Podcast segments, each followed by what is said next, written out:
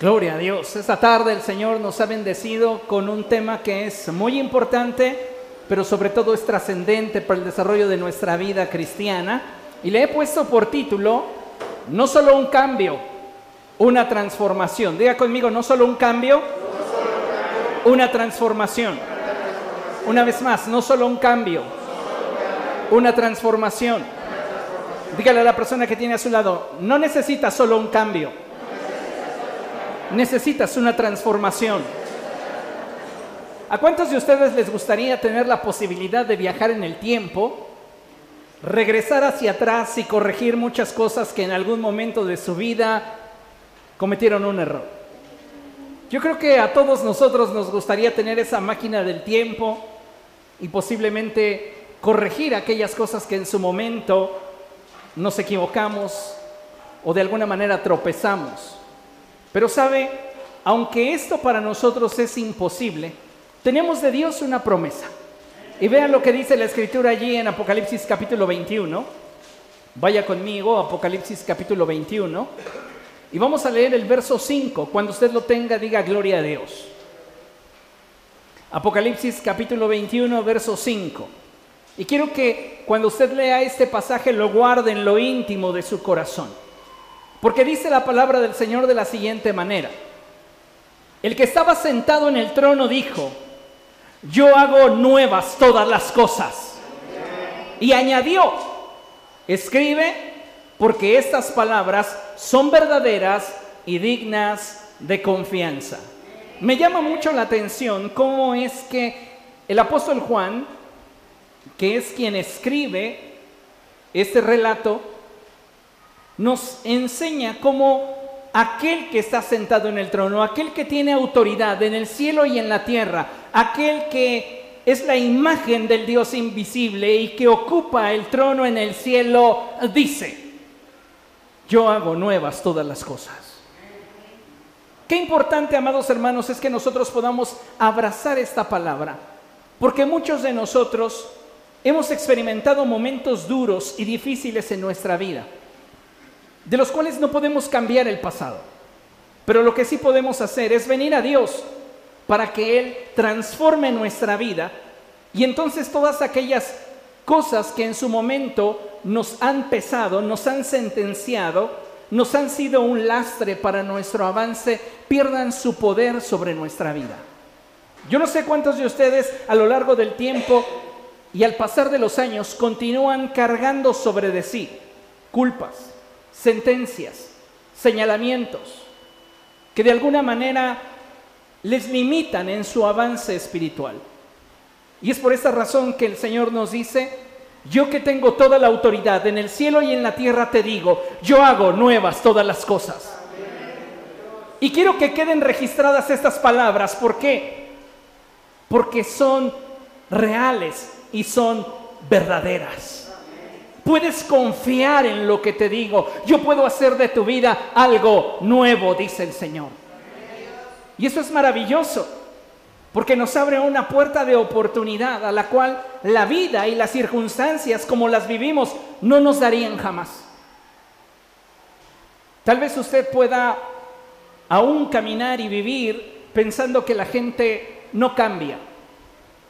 Pero déjeme decirle que sí es posible que las personas puedan cambiar, pero no está ese nivel dentro del propósito de Dios, porque Dios no quiere cambiarle, Dios quiere transformarle.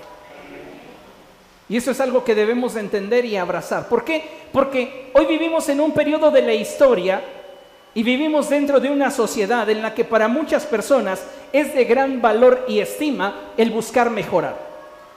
Hoy nuestra sociedad se caracteriza por eso, porque la gente quiere mejorar. La gente quiere mejorar en cuanto a su autoestima, su condición física, mejorar sus relaciones interpersonales, mejorar sus relaciones familiares, mejorar su estado de salud, tanto físico como mental. La gente quiere mejorar sus relaciones sociales, sus relaciones laborales. La gente está buscando cómo mejorar su vida. Y todo esto está bien. Qué bueno. ¿Sabe? Es importante que entendamos que para lograr un cambio en nuestra vida necesitamos implementar acciones que nos conduzcan hacia Él, sin competir con nadie, salvo con nosotros mismos. Es decir, es bueno que tomemos la decisión y la determinación para invertir en buscar cada día mejorar en algún área de nuestra vida con respecto a lo que éramos el día anterior. Todo eso es muy bueno. No compita con nadie. Evalúese frente a usted mismo del día de ayer. Y usted comenzará a darse cuenta si esos cambios que se propone están surtiendo efecto. Pero sabe una cosa, todo esto aplica de manera hermosa cuando hablamos de nuestra vida natural. Pero cuando hablamos de nuestra vida espiritual, plantearnos un cambio puede resultar una trampa, ya que por lo general cuando hablamos de un cambio, nos referimos a esa interacción con el medio o las circunstancias en las cuales decidimos sumar a nuestras vidas determinadas conductas y actitudes y restar de, la misma aquellas cosas que no nos permiten avanzar. En otras palabras, un cambio está determinado por aquello que sumas y restas en tu vida. Si tú eres una persona que está buscando una mejora en su condición física, ¿qué podríamos sumarle a nuestra vida? A ver, participe. Si usted quiere mejorar su condición física, dicen algunos mejorar mi alimentación. Muy bien, ¿qué otra cosa? Implementar ejercicio. ¿Qué podría restarle?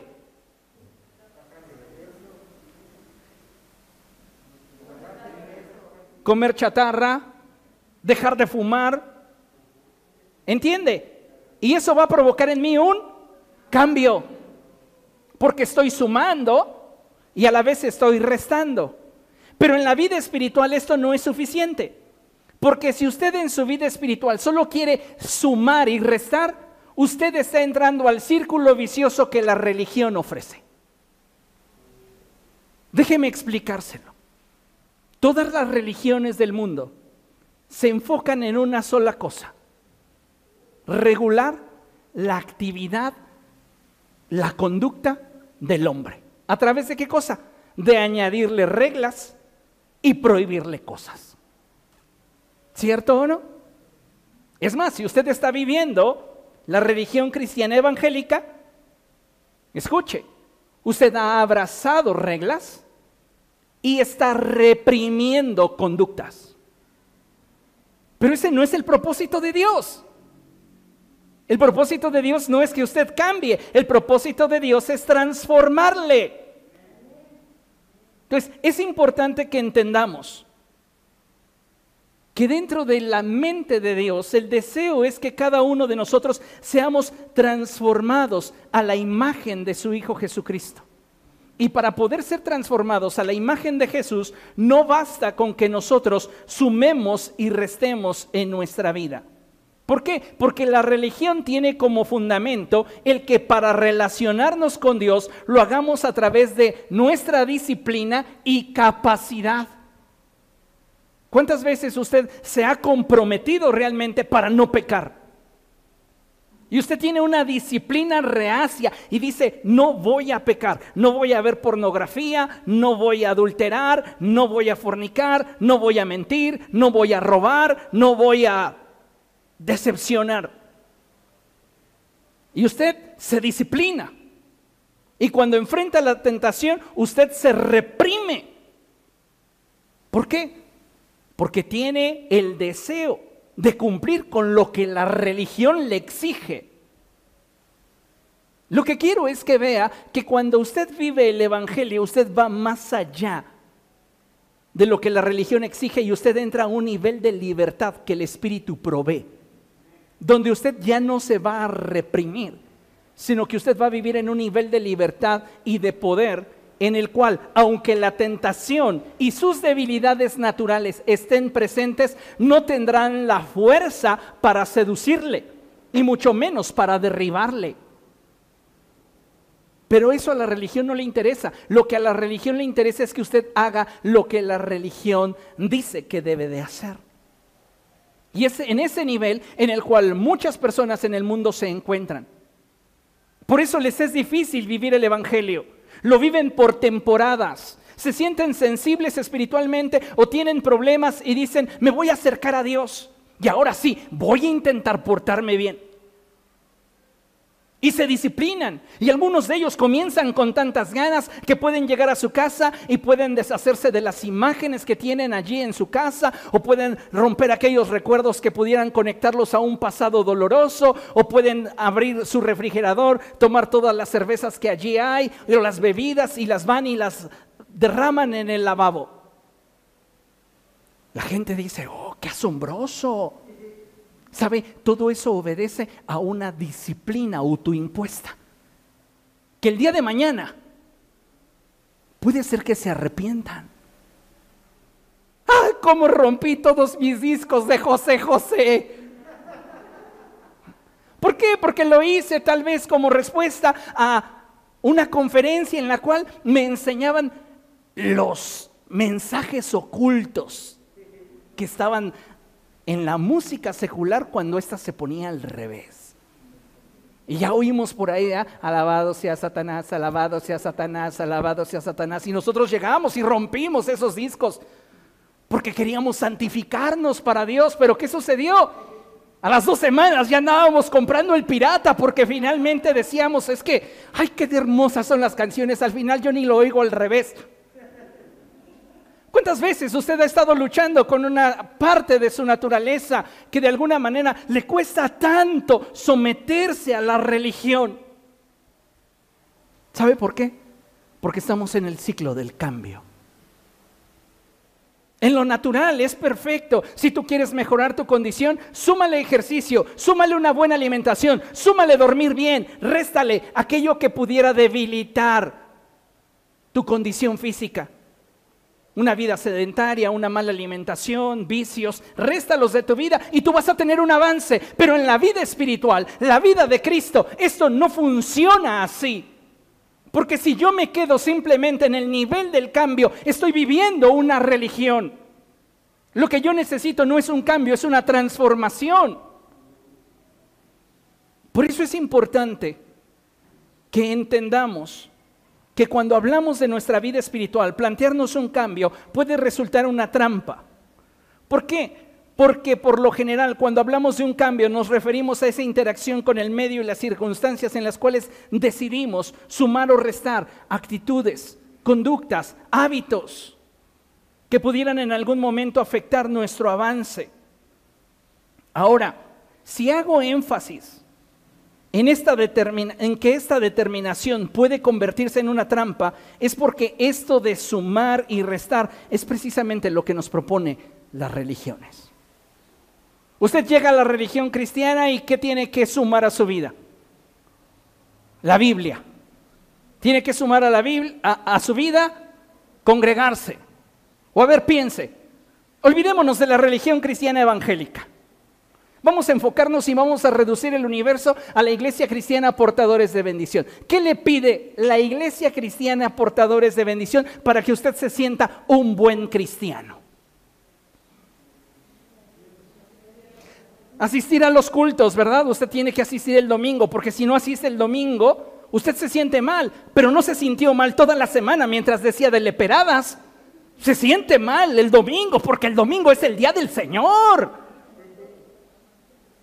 Pero en la semana, cuando usted vivía como se le pegaba la gana, sin considerar a Dios en su vida, no se sentía mal, porque hemos de alguna manera separado nuestra relación con el Señor, encajonándola a determinado horario y tiempo en nuestra semana. Es parte de nuestra rutina, no parte de nuestra vida. Entonces, para algunos creyentes les cuesta mucho trabajo el hecho de no cumplir con aquello que han sumado a su vida. Hoy no asistí a la iglesia, me siento mal, ¿qué van a pensar de mí? Ya no estoy siendo un buen cristiano. Cuando en realidad, si ese es todo lo que haces para sentirte bien, no lo eres. Pero como estás en el círculo, del cambio, donde solo sumas y restas, entonces lo que sumas, de alguna manera, calma tu conciencia y satisface tu hambre espiritual de forma momentánea. ¿Qué más le pide la iglesia cristiana, portadores de bendición, para que usted se sienta un buen cristiano? Ya hablamos de asistencia. ¿Qué más? Hablamos de la iglesia como una religión. No se vaya tan profundo. No quiera ser ahorita tan espiritual e impactarme. Hablamos de lo superficial. ¿Qué más le pide la religión que se practica dentro de la iglesia cristiana portadores de bendición?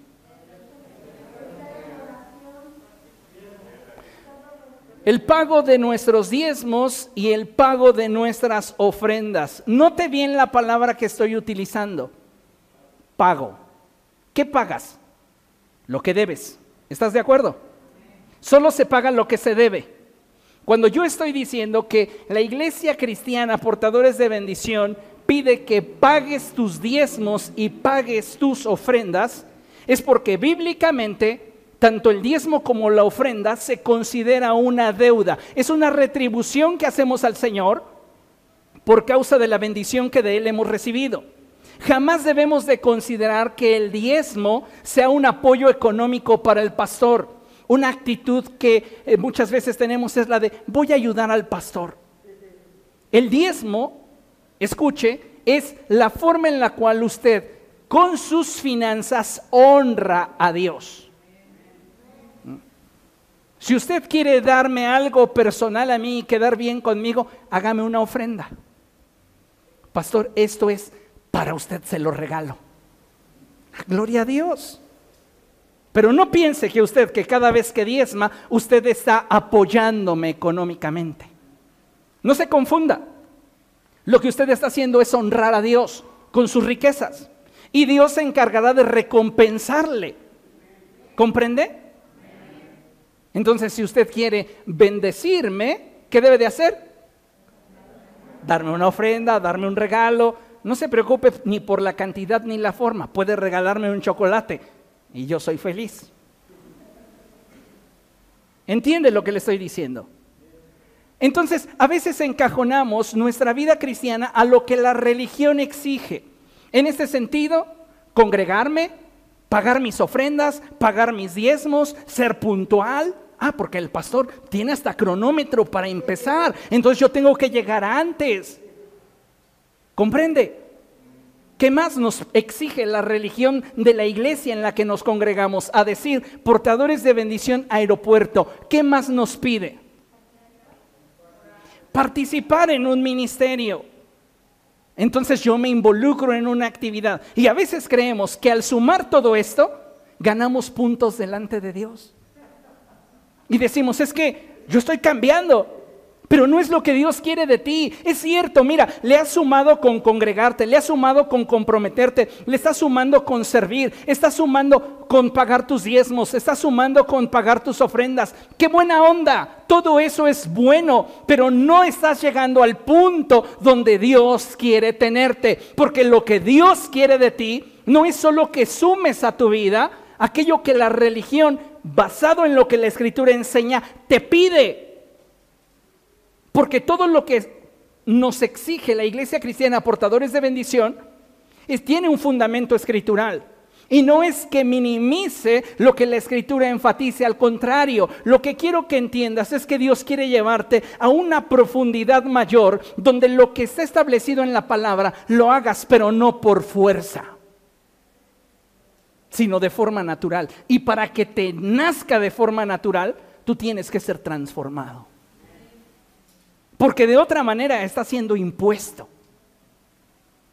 Y lo que es impuesto cansa. ¿Cierto o no? Entonces, pastor, yo quiero leer la Biblia porque usted nos da los libros que tenemos que leer en el mes y yo me aplico. Sí, tú te forzas a leer la Biblia, pero ¿sabes cuál es el problema? que no has atravesado por ese proceso de transformación en el cual leer la Biblia se convierta para ti un deleite. Es muy grande tu disciplina y te lo reconozco y te lo admiro. Pero no logras llegar al deleite porque partimos del hecho de que lo tienes que hacer. y no te nace hacerlo. ¿Cuándo me va a nacer? Cuando atravieses por el proceso de transformación. Y lo mismo sucede para la santificación, para la consagración, porque podemos constantemente reprimirnos y decirle no al pecado que de repente se presenta en nuestra vida y decimos, no, no, yo no voy a pecar. ¿Por qué? Porque yo he decidido consagrarme al Señor. Te lo aplaudo, pero no es suficiente. Porque va a llegar un momento en el cual el nivel de tentación que enfrentes te va a superar.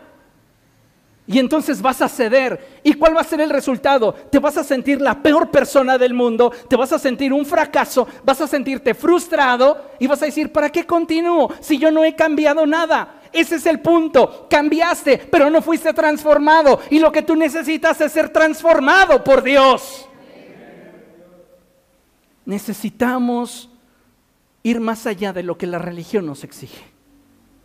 Y eso solamente lo encontramos en la transformación. Siguiente, por favor. Vea usted ese proceso de transformación que se da entre la oruga para llegar finalmente a ser una hermosa mariposa monarca. Pregunto sin que usted me responda, ¿en qué etapa está?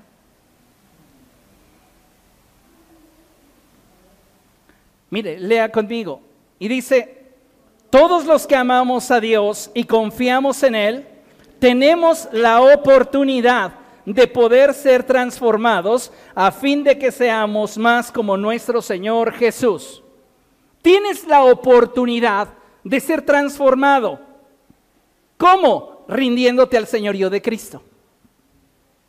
Si tú no te rindes al señorío de Cristo, puedes cumplir con todo lo que la religión exige y tú continuar en ese círculo vicioso de lo que la religión pide. No trascender, no madurar, no dar fruto, porque te estás enfocando solamente en cumplir con aquello que la religión te impone. Y necesitamos entender, amados hermanos, que la transformación en la vida del creyente se da principalmente en dos fases. Diga conmigo, la transformación del creyente se da en dos fases. La primera fase es el nuevo nacimiento. Quiero que entienda esto porque muchos de nosotros no lo hemos entendido y puede ser que llevamos años practicando una religión y la realidad es que no hemos nacido de nuevo. El hecho de que estemos sumando información, ah, ya entré al curso de discipulado, ah, ya tomé el curso de doctrina, ah, ya aprendí los libros de la Biblia, ah, ya me sé dos que tres textos, todo eso es bueno. Estás sumando a tu vida información. Ah, es que, ¿qué cree, pastor? También ya sé cuándo decir aleluya, ya sé cuándo decir gloria a Dios. Qué bueno, estás sumando conductas. Pero ¿qué cree también? Ya estoy dejando poco a poco el alcohol, poco a poco la tentación. También es bueno porque usted está restando en su vida, pero no es todo lo que Dios quiere para usted.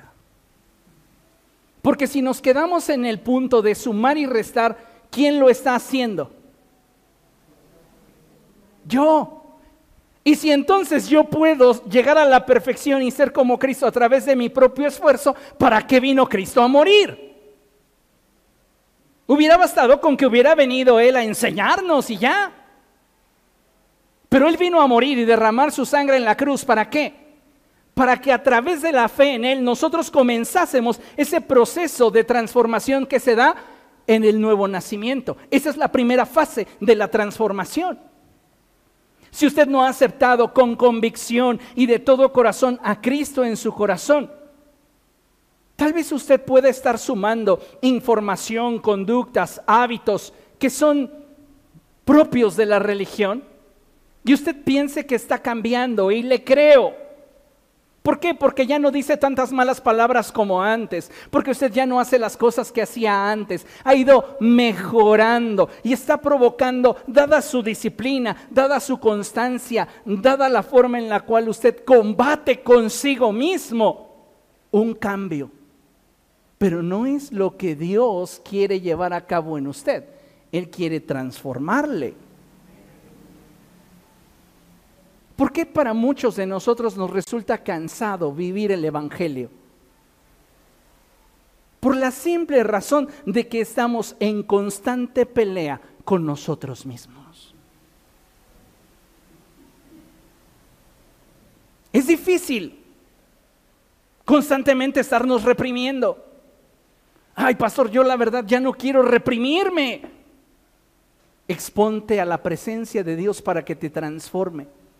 Y en la medida que Él te transforme, no es que te que tú puedas desechar tu vieja naturaleza, es que el espíritu en ti será fortalecido y entonces cuando tú enfrentes pruebas, dificultades y tentaciones, podrás mantenerte estable sin que tu naturaleza pecaminosa produzca en ti inestabilidad o te haga tropezar. La segunda fase de la transformación se da de forma paulatina y gradual. ¿Cómo? Solo y solo en la medida que determinamos en nuestra vida rendirnos al señorío de Cristo para que su Espíritu lleve a cabo en nosotros el proceso de transformación. No es mi capacidad, no es mi disciplina, no es mi determinación, es Dios quien me va a transformar. Amén. Pero para eso usted necesita nacer de nuevo. Para eso para comenzar la segunda fase usted necesita rendirle su vida a Cristo. Todos estamos en el proceso de transformación, pero no todos lo estamos llevando en el mismo nivel. ¿Por qué? Porque no todos nos hemos rendido de la misma manera. ¿Comprende? Entonces, es importante que tengamos esto presente, porque a veces pensamos, no es que eso de la religión para mí no me funciona. No te funciona ¿por qué? Porque estás enfocándote solo en las reglas, en las formas, en aquello que posiblemente le incomoda a tu naturaleza pecaminosa y que le cuesta trabajo a tu naturaleza soltar. ¿Por qué no mejor te expones a Dios y dejas que Él te cambie, que Él te transforme desde tu manera de pensar? Deja de luchar contra ti mismo y deja que Dios sea el que tome el control. Y entonces vas a comenzar a experimentar una vida espiritual en victoria, donde todo lo que tú eres lo comienzas a dejar en las manos de Dios y Él lleva a cabo entonces ese proceso de transformación en ti. Vea lo que dice la Escritura. Vamos a Juan capítulo 3. Evangelio de Juan capítulo 3. Vamos a ver ese pasaje en el cual Jesús se encuentra con Nicodemo y dice la palabra del Señor a partir del verso 1, Juan capítulo 3, verso 1, lo siguiente. Había entre los fariseos un dirigente de los judíos llamado Nicodemo. Quedémonos con esta primera información. ¿Quién es Nicodemo? Pues Nicodemo es un líder. Un líder que tiene una tendencia doctrinal un líder que tiene una interpretación particular de la ley. ¿Cuál? La farisea. Recordemos, amados hermanos, porque muchos hoy día consideran que la expresión fariseo es un insulto. Y no, es un halago. Ya quisiera tener el nivel de conocimiento que tenían los fariseos. Dentro de la corriente de la interpretación de la ley de Moisés había muchas vertientes, pero había dos principales la vertiente de los saduceos y la vertiente de los fariseos. ¿Ok? Lo que diferenciaba a los saduceos de los fariseos es que los saduceos decían que no existían los ángeles y que no había resurrección de, los muertos. De acuerdo a lo que la escritura nos enseña, si hay ángeles y si hay resurrección de, de los muertos. ¿Ok? Si habláramos de la interpretación espiritual que Jesús le daba a la Torá, Jesús, ¿en qué grupo entraría? ¿En el de los saduceos o fariseos? ¿Ya ve cómo no es un insulto? ¡Qué privilegio! Porque cuando los saduceos lo cuestionaron sobre un hombre que se había casado con una mujer y murió y luego su hermano eh, la, la, redimió y también se murió y así la mujer se casó con toda la familia y todos se murieron, le preguntaron y le dijeron, bueno, y en la resurrección, a ver, ¿tú qué dices que hay resurrección? ¿Por qué le dicen eso? Porque Jesús está interpretando la ley de Moisés desde una corriente, la corriente de los fariseos. Y Jesús defiende su postura y les dice, ustedes ignoran completamente las escrituras. Les hace falta leer más Biblia para entender lo que la palabra de Dios quiere decir. ¿Ok? Bueno, entonces, ¿quién es Nicodemo? Nicodemo es un líder que tiene una interpretación correcta de la ley. Es alguien que ha destacado dentro de los religiosos contemporáneos de Jesús. Y ese hombre va a presentarse delante de Jesús y lo que escucha de Jesús no es algo que él esperaba. Él esperaba de Jesús tal vez un reconocimiento, una validación. Oh, Nicodemo, qué bueno que me vienes a buscar. Yo sé que tú eres de los grandes entre los maestros de la ley. Eso que tú me dices de que soy un maestro enviado de Dios en realidad me halaga porque conozco tu currículum. Eres un gran hombre. Pero lo único que escucha Nicodemo después de presentarse con Jesús es lo que la escritura nos enseña en el verso 3. Y Jesús le dice, de veras te aseguro que quien no nazca de nuevo no puede ver el reino de Dios. ¿Sabes qué, Nicodemo? Tú puedes ser una persona que cumple con todo lo que la religión le exige. Y tú crees que eres una buena persona. Y lo eres en realidad, pero no eres todo lo que Dios quiere de ti. Porque Dios no quiere simplemente que sumes una conducta, que reprimas un sentimiento, que reprimas un hábito. Dios quiere transformarte. Por esa razón es que dice, si tú no experimentas el proceso de transformación, no puedes ser parte del reino de Dios.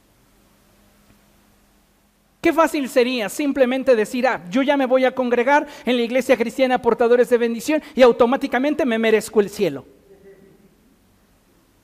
Sería fantástico, ¿no? Con cumplir con los diezmos, cumplir con la asistencia, cumplir con la puntualidad, cumplir con aquellas cosas que la religión me exige, pues ya me siento bien. ¿Sabes qué? No vamos a poder participar de todo lo que Dios tiene para nosotros hasta que no seamos transformados. Y eso implica una transformación en nuestra manera de pensar, una transformación en nuestro corazón para poder entonces digerir la vida desde una perspectiva distinta. Nicodemo le pregunta a Jesús, ¿cómo puede uno nacer de nuevo siendo ya viejo? ¿Acaso puede entrar por segunda vez en el vientre de su madre y volver a nacer?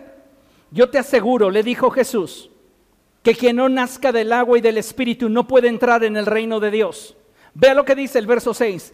Lo que nace del cuerpo es cuerpo. Lo que nace del espíritu es espíritu. Usted necesita nacer espiritualmente para iniciar ese proceso de transformación que se da en la medida en la cual usted se rinde al señorío de Cristo. Hoy día es común que la gente llegue a percibir que ha avanzado o progresado en determinada área de su vida con base en aquello que ha sumado y restado de la misma. Por ejemplo, en los grupos de autoayuda,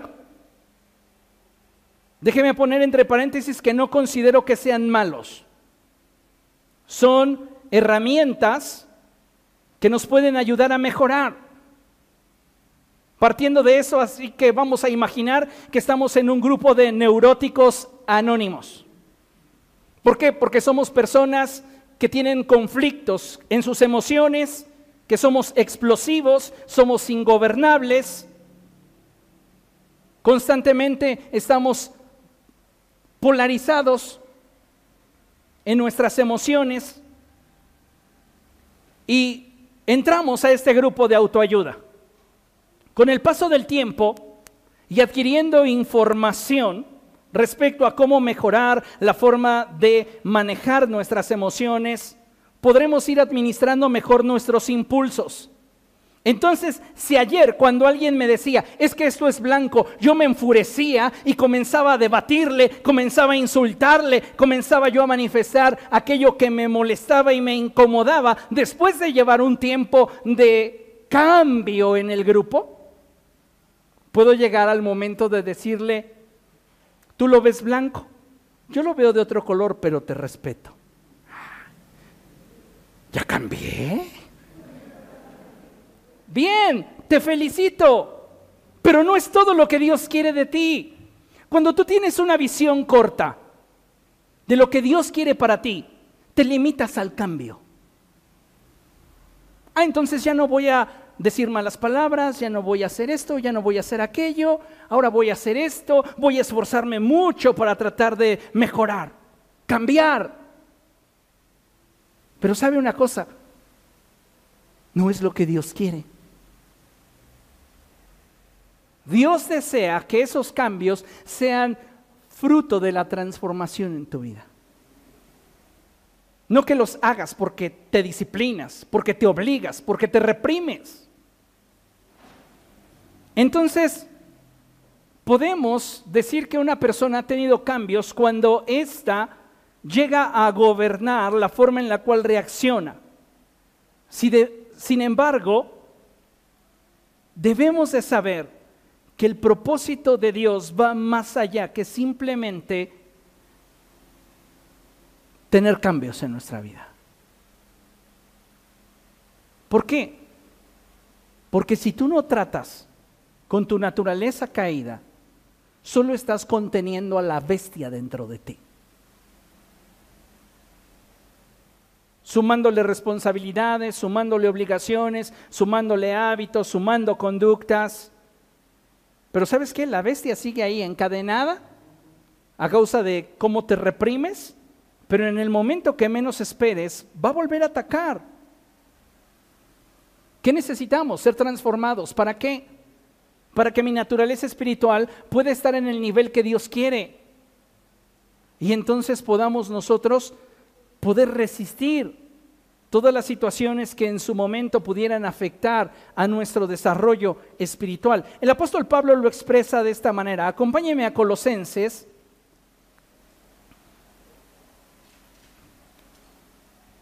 Colosenses capítulo 2.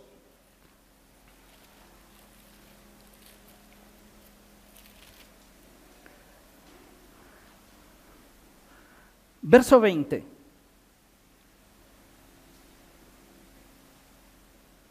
Vean lo que dice la escritura. Si con Cristo ustedes ya han muerto a los principios de este mundo, ¿por qué como si todavía pertenecieran al mundo se someten a preceptos tales como no tomes en tus manos, no pruebes, no toques? Lo que el apóstol Pablo está diciendo es, si ustedes realmente han nacido de nuevo, si ustedes realmente han tenido una experiencia con Dios, ¿por qué continúan reprimiéndose? ¿Por qué continúan enfocándose solo en lo que la religión les prohíbe hacer?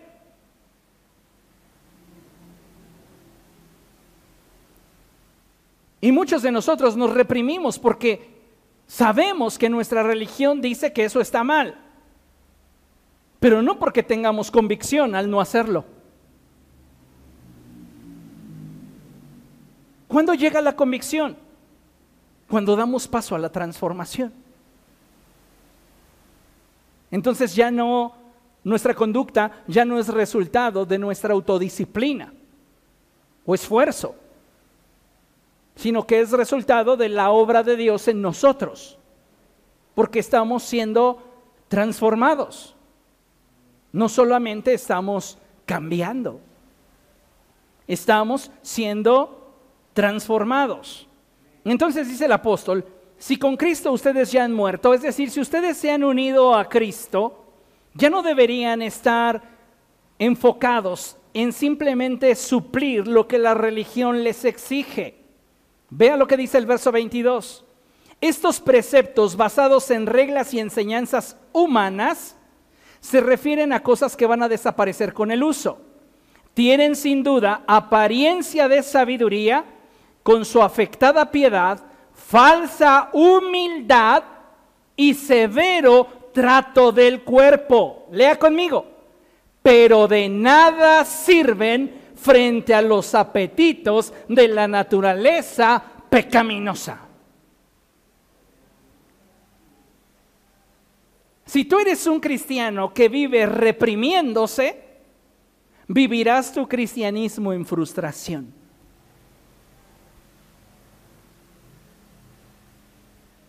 ¿Por qué? Porque estás tratando de sostener todas tus debilidades. Y eso es pesado.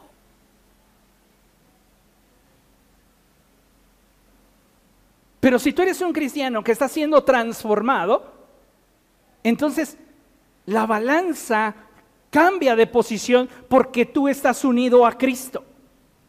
Y entonces Él es fuerte en ti. Y tú eres fuerte en Él.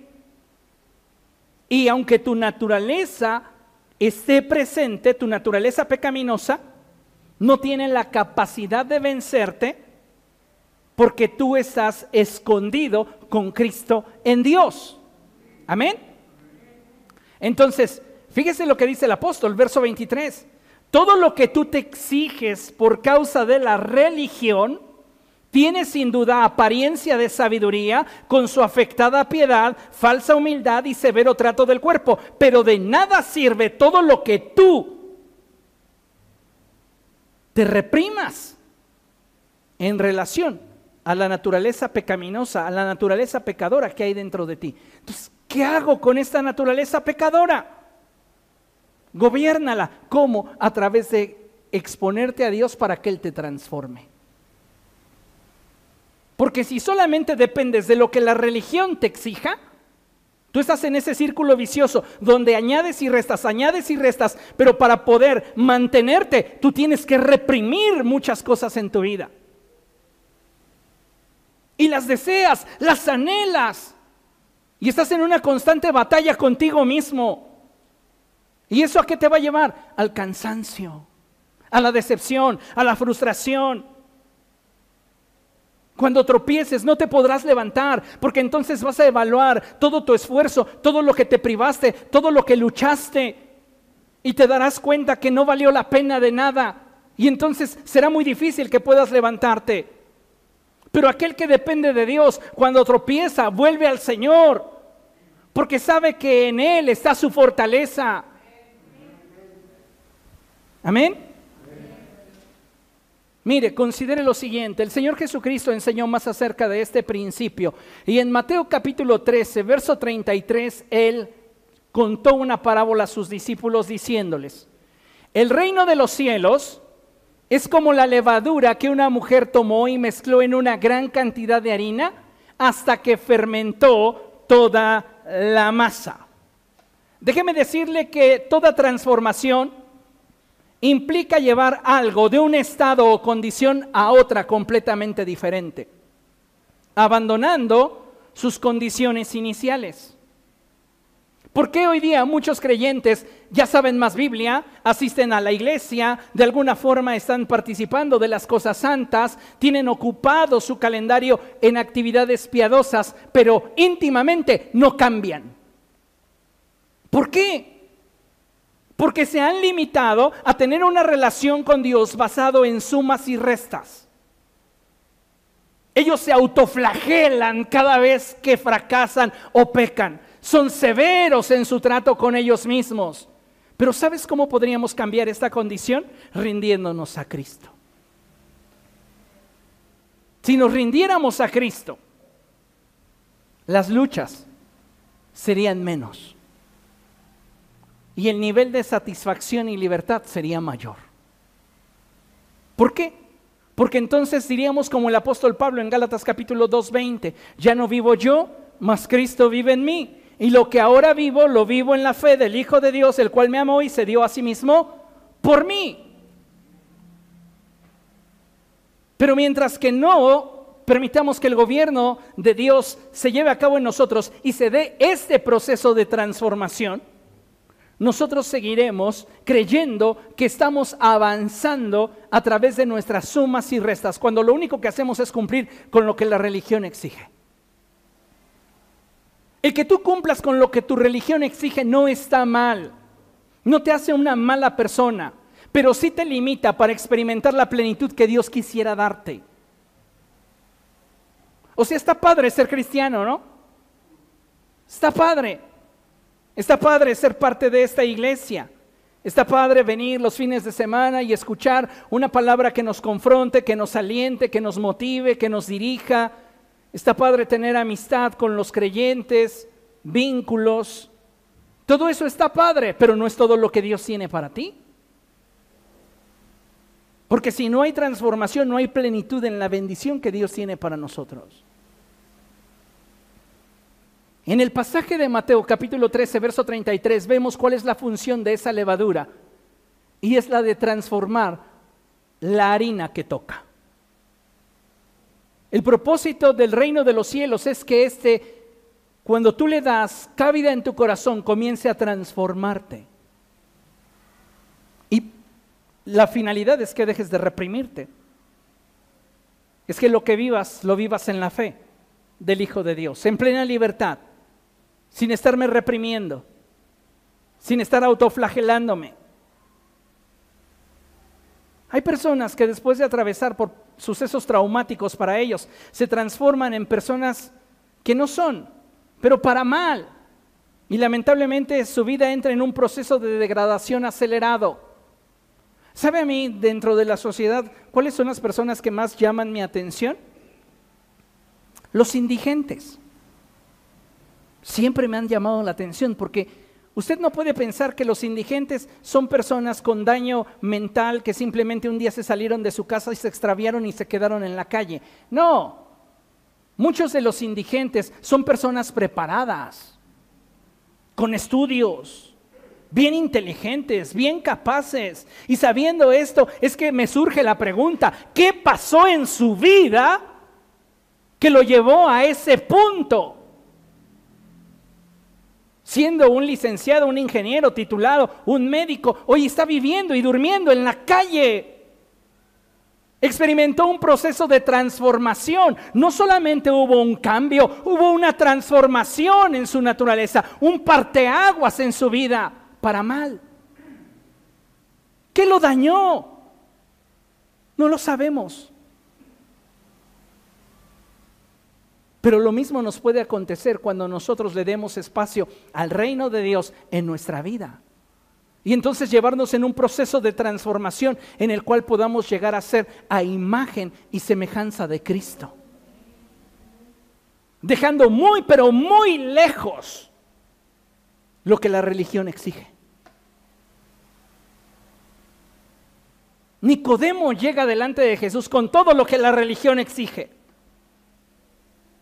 El joven rico se presenta delante de Jesús cumpliendo, según él, con todo lo que la religión exige. ¿Y qué le dijo Jesús? Una cosa te falta.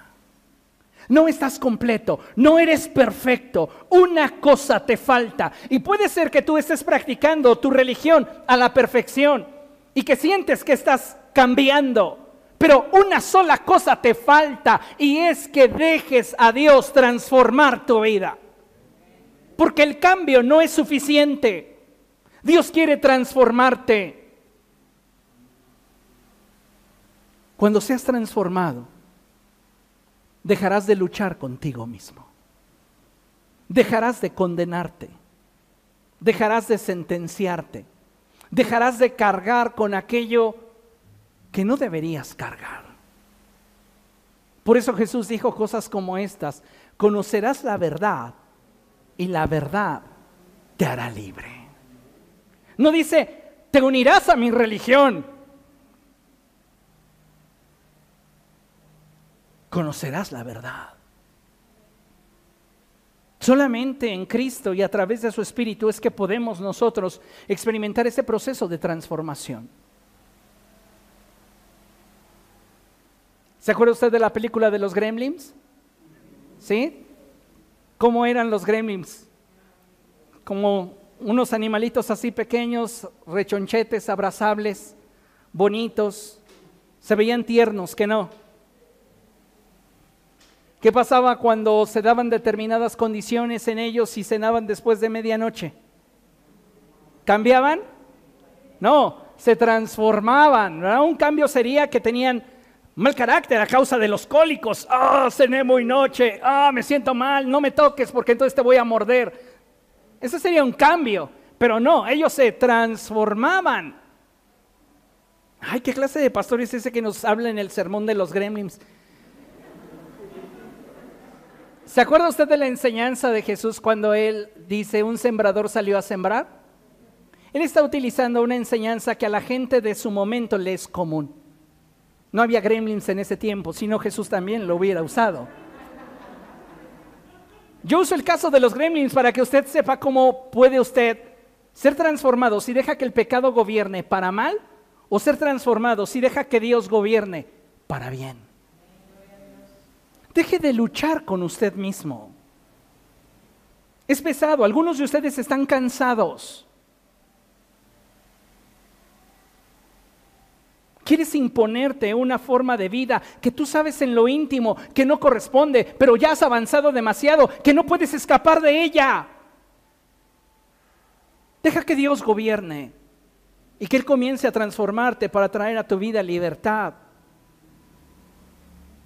Cuando hablamos de la transformación que Dios quiere llevar a cabo en nuestra vida, reitero y subrayo, no se limita a sumar información ni a restar o reprimir ciertos hábitos y conductas en nosotros sino a darnos una nueva naturaleza. Y eso solo se logra a través de una transformación en nuestro interior. Si usted recuerda, anteriormente les he hablado de la forma en la cual se edificaba el tabernáculo de Moisés. Y si referenciamos a la enseñanza en la escritura, nos daremos cuenta que el tabernáculo de Moisés se edificaba de dentro hacia afuera. ¿Cómo quiere Dios transformarnos?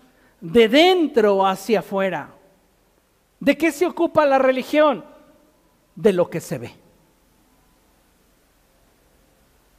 Tú puedes ser una persona que cumple con su religión y si tú quieres ser impecable a los ojos de los demás, pero reprobado a los ojos de Dios. ¿Por qué? Pues porque externamente tienes todo lo que la religión exige, pero no has sido transformado. Esto me hace recordar la fábula de el alacrán y la ranita, ¿se acuerdan? ¿No? Bueno, pues hay una fábula de eh, un alacrán y una ranita que están juntos en el campo y de repente comienza a caer la lluvia y entonces se acerca el alacrán a la rana y ya la tiene ahí a punto de matarla y le dice la rana, mira, vamos a hacer un trato porque ya empezó a llover fuerte. ¿Qué te parece si subes a mi espalda yo brinco todos los charcos, te dejo en un lugar seco y cada quien que vaya por su lado. Así, ni mueres tú ni muero yo. Y le dice el alacrán, me parece bien, vamos a hacerlo. El alacrán sube las espaldas de la ranita y la ranita comienza a brincar los charcos. En uno de esos, cuando está brincando, siente que un aguijón traspasa su corazón y comienza a paralizarse. Voltea a ver al alacrán y le dice, ¿por qué lo hiciste? Ahora voy a caer a la mitad del charco, yo voy a morir a causa de tu veneno, pero tú te vas a ahogar. Y el alacrán le dice, perdóname, pero es que no puedo controlar mi naturaleza. Y a veces así nos pasa. Nos reprimimos para ciertas cosas. ¿Cuántos han batallado con una dieta estricta? Y de repente dicen, dos semanas sin azúcar. Dos semanas sin azúcar, sí, lo hago fácil. Está bien, tu primer día bien, segundo día bien, tu tercer día ya andas ansioso. Ves un chocolate por ahí, unas gomitas, y de repente dices, como que me siento mal. Hasta tu mente hace que se te baje la presión. Una coca.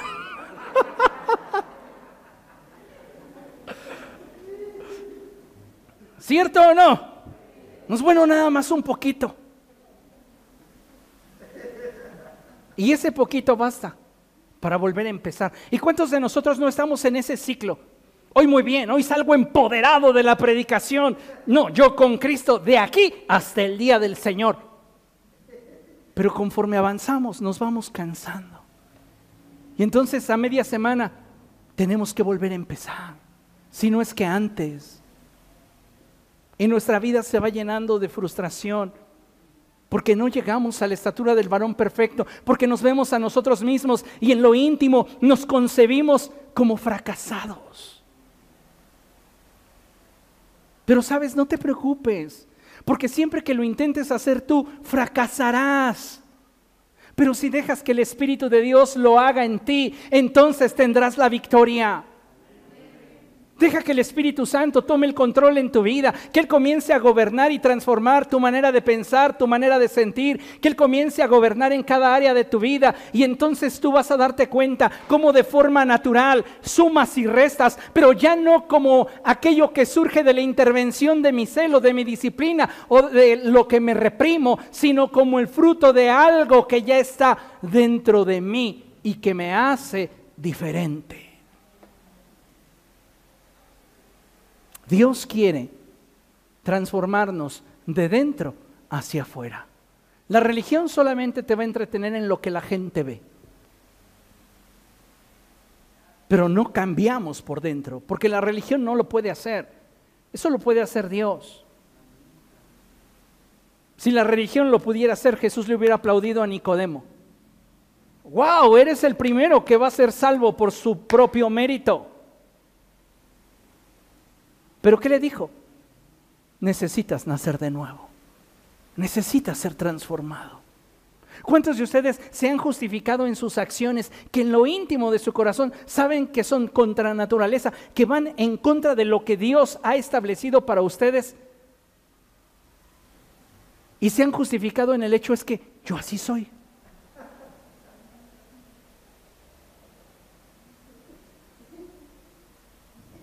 Y no somos lo que Dios dice que somos, sino lo que nosotros nos hemos obligado a hacer. Mire, considere lo siguiente. La transformación propuesta por Dios tiene como finalidad que nosotros no solo seamos transformados en nuevas criaturas, sino que podamos desprendernos de todo aquello que en su momento nos limita y empobrece.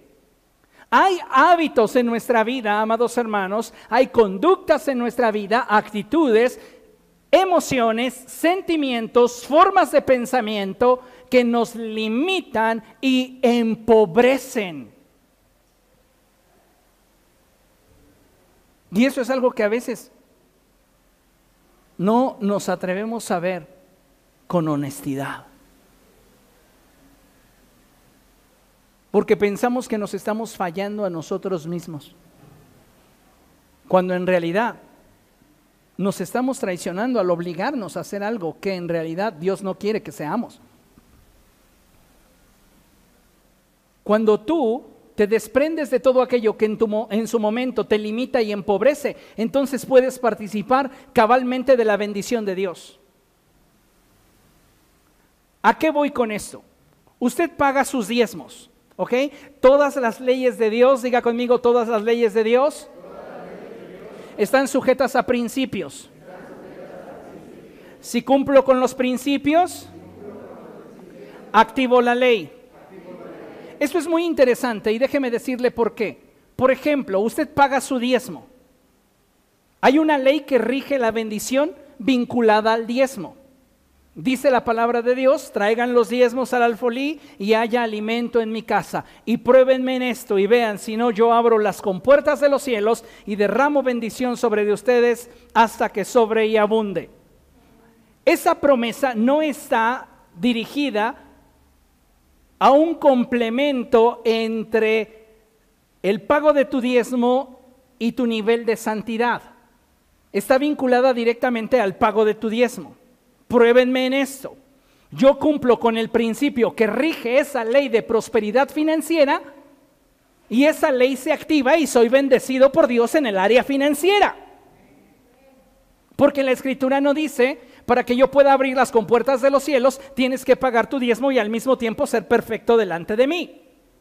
Lo que dice es, cumple con el principio que activa la ley y la ley te bendecirá. ¿Comprende? Entonces puede ser que usted es una persona que es fiel y celosa en cumplir con lo que la religión basada en las escrituras nos ha enseñado y usted aparta celosamente su diezmo, pero usted no vive de acuerdo a los demás principios de la palabra de Dios.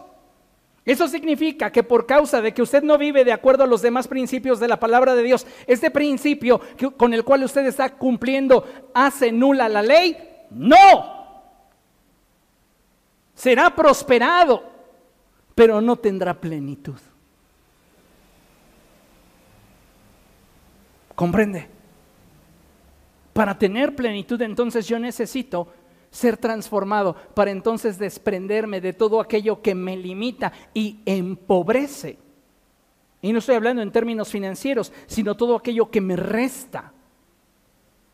Cuando yo me despojo de esto a través del proceso de transformación, entonces puedo participar cabalmente de la bendición de Dios. Vamos a Ezequiel, por favor. Libro del profeta Ezequiel. Ezequiel capítulo 36 y vamos a leer a partir del verso 26.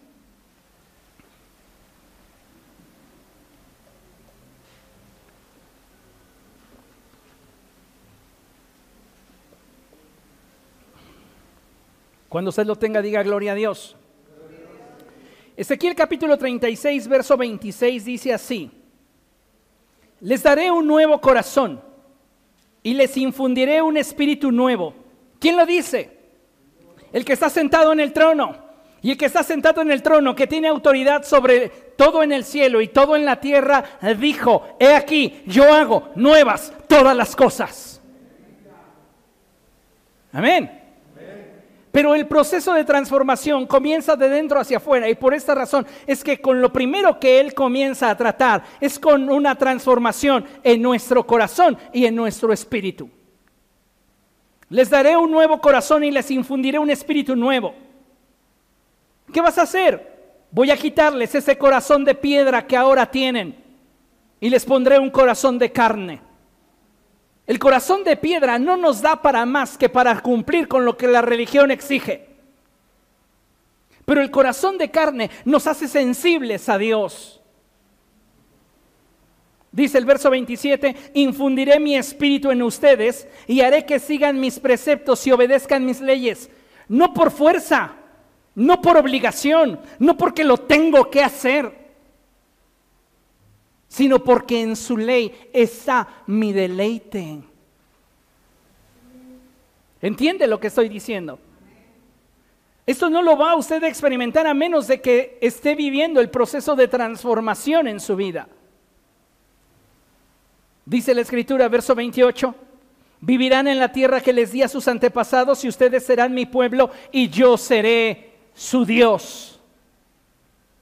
Continúa el verso 29, los libraré de todas sus impurezas, haré que tengan trigo en abundancia y no permitiré que sufran hambre. Multiplicaré el fruto de los árboles y las cosechas del campo para que no sufran más entre las naciones el oprobio de pasar hambre. ¿Qué está diciéndonos? A veces con la práctica de la religión tú te sientes relativamente contento, pero te sientes insatisfecho en lo íntimo de tu corazón. Pero cuando te expones a la transformación, hay plenitud. Hay plenitud. Hay alegría, hay gozo, hay libertad. Amén. Entonces, la transformación no se limita simplemente a que seamos transformados y ya, sino a que podamos también desprendernos, despojarnos de todo aquello que en su momento nos limita y empobrece. Sí, es una suma y una resta, pero llevado a un nuevo nivel, donde ya no lo hago yo por la fuerza, sino donde el Espíritu de Dios que mora en mí es el que se encarga de hacerlo. Y entonces esto me lleva a un nivel de relación con Dios mucho más profundo, mucho más trascendente. Usted quiere ser transformado, mire lo que necesita. Para ser transformados, usted necesita anhelarlo. Anhélalo. Si tú no estás incómodo con la vida espiritual y la vida natural que hoy tienes, jamás podrás realmente vincularte a ese proceso de transformación. Necesitas anhelarlo de veras. Necesitas de veras y de todo corazón estar cansado de la vida que tienes.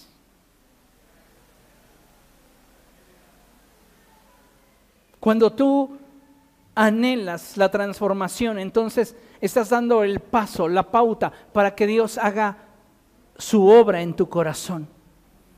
Necesitas ocuparte e involucrarte. ¿Qué significa eso? Bueno, significa que vas a poner de tu parte para que Dios lleve a cabo la transformación en ti. No es simplemente decirle, ay Dios, ya estoy harto de esta vida, cámbiamela.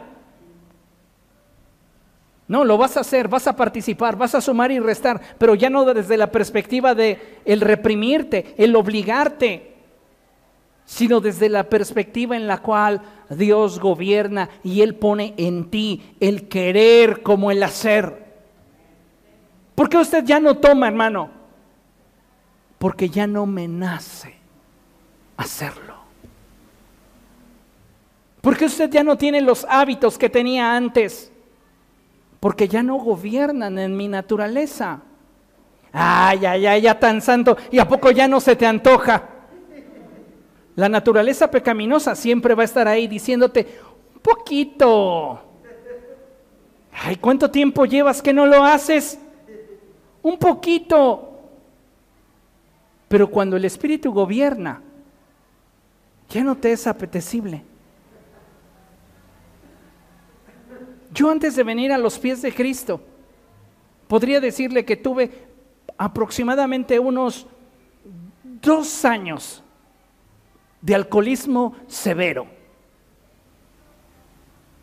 muy fuerte.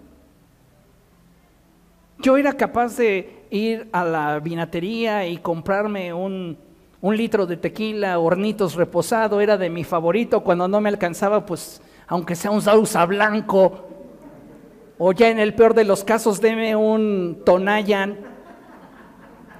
Pues sí, para lo que alcanzara, ¿no? Así como podía tal vez tomar el sausa blanco, que ya es un insulto, podía comprarme una botella de un cordon bleu, que es un eh, coñac, un Courvoisier, XO. Ya cuando andaba pues medio pobretón, un Chivas Regal 18. Pero créame, o sea, le estoy mostrando el contraste. O sea, como podía ser un Chivas 18, 12, o un Curvoisier, o podía ser un Martel, podía ser el Tonayan o el Sausa Blanco, o sea, ya lo que fuera. Y había momentos en los cuales llegaba a la vinetería, compraba el, hornito reposado de al litro y saliendo solo lo destapaba y ¡pum! va al hilo, todo. Nada más me lo terminaba, ya veía que no le quedaba nada. Ah, ese, ese temblorcito, ya. ¿Qué sigue? No, pues ahora vamos a revolverlo con vodka y Sprite y jugo de uva. Va, eso me late. De allí me sacó Cristo. Cuando llega Cristo a mi vida, se da el proceso de transformación porque mi rendición es total. Y hoy no me tienta nada de eso que en un momento me esclavizó. ¿Por qué? Porque Cristo te puede hacer libre si tú permites que Él te transforme. Si tú solo te apegas a una religión y dices, ay religión, ayúdame, la religión te va a entretener. Pero solo Cristo liberta. Solo Cristo puede darte una vida nueva. Solo Él puede hacer todas las cosas nuevas en ti. Solo Él puede liberar. ¿Qué necesito? rendirme. Ay, pastor, es que de verdad yo me rindo, me esfuerzo mucho, pero no logro el cambio. Examina, vuelve a evaluar. Posiblemente no te estás rindiendo.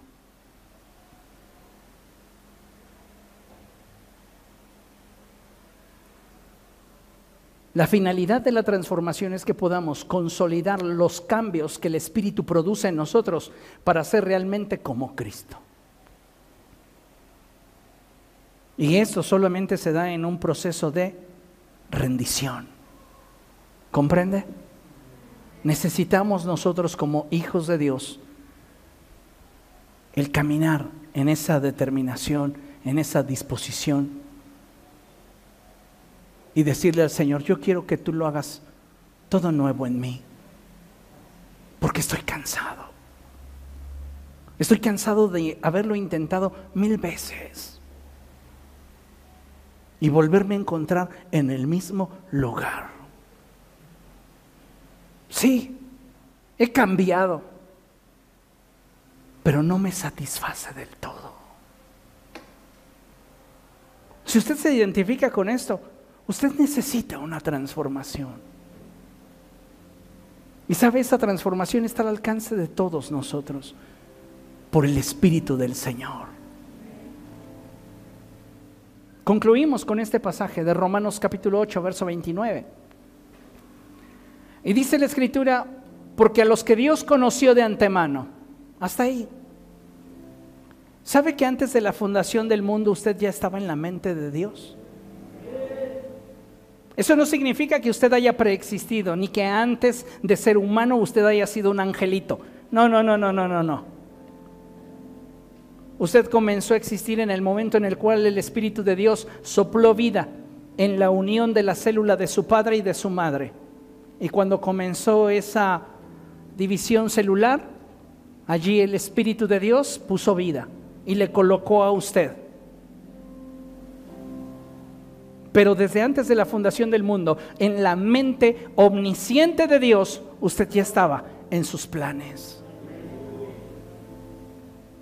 Y por eso el apóstol dice, porque a los que Dios conoció de antemano, también los predestinó les anticipó una meta. ¿Y cuál es la meta? El ser transformados según la imagen de Jesús.